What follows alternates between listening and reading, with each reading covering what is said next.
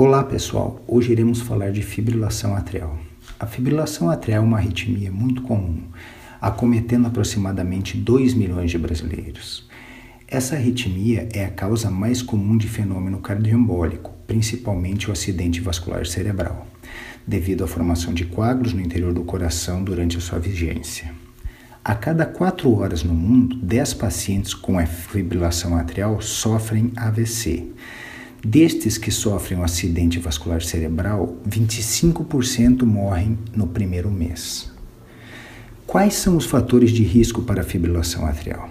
Pacientes idosos, pacientes com insuficiência cardíaca, hipertensão, diabetes, obesidade, doença arterial coronariana.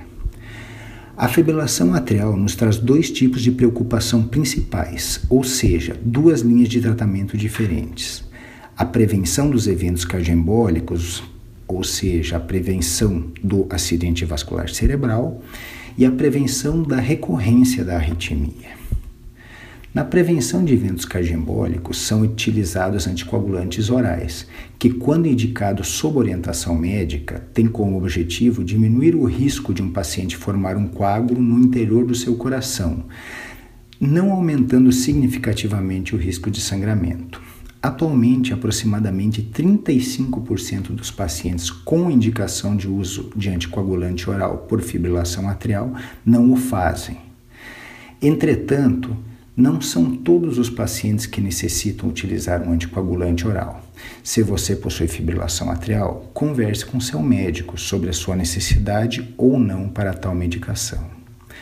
Para a prevenção de retorno da arritmia, quando a mesma já foi revertida, existem diferentes tipos de tratamento.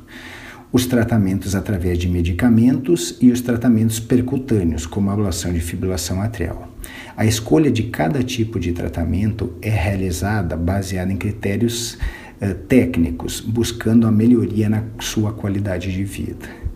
Portanto, se você possui fibrilação atrial, procure um cardiologista, busque as melhores formas de tratamento e prevenção de eventos cardioembólicos.